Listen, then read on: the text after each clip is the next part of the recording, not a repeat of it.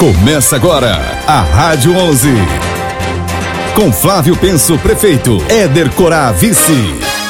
Ampere para todos. Partidos progressistas, PSD e PROS.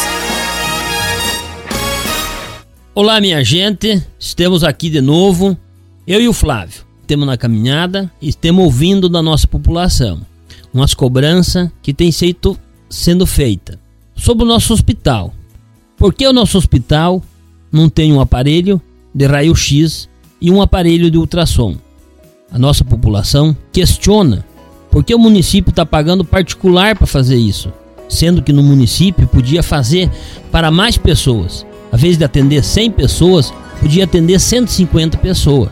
Por isso que eu e o Flávio estamos aqui, pedindo o voto para vocês, o voto no 11, para nós fazer Ampere progredir. Tem gente que faz, que cumpre o que promete, não desiste jamais. Eu digo pra você que tem gente honesta, não são todos iguais. Olá, meus amigos. Vocês ouviram o nosso vice Ederson Corai falar sobre saúde e sobre o nosso hospital. Realmente trata-se de um assunto bem complicado. Mas é nossa obrigação cuidar da saúde dos nossos munícipes, não temos como fugir.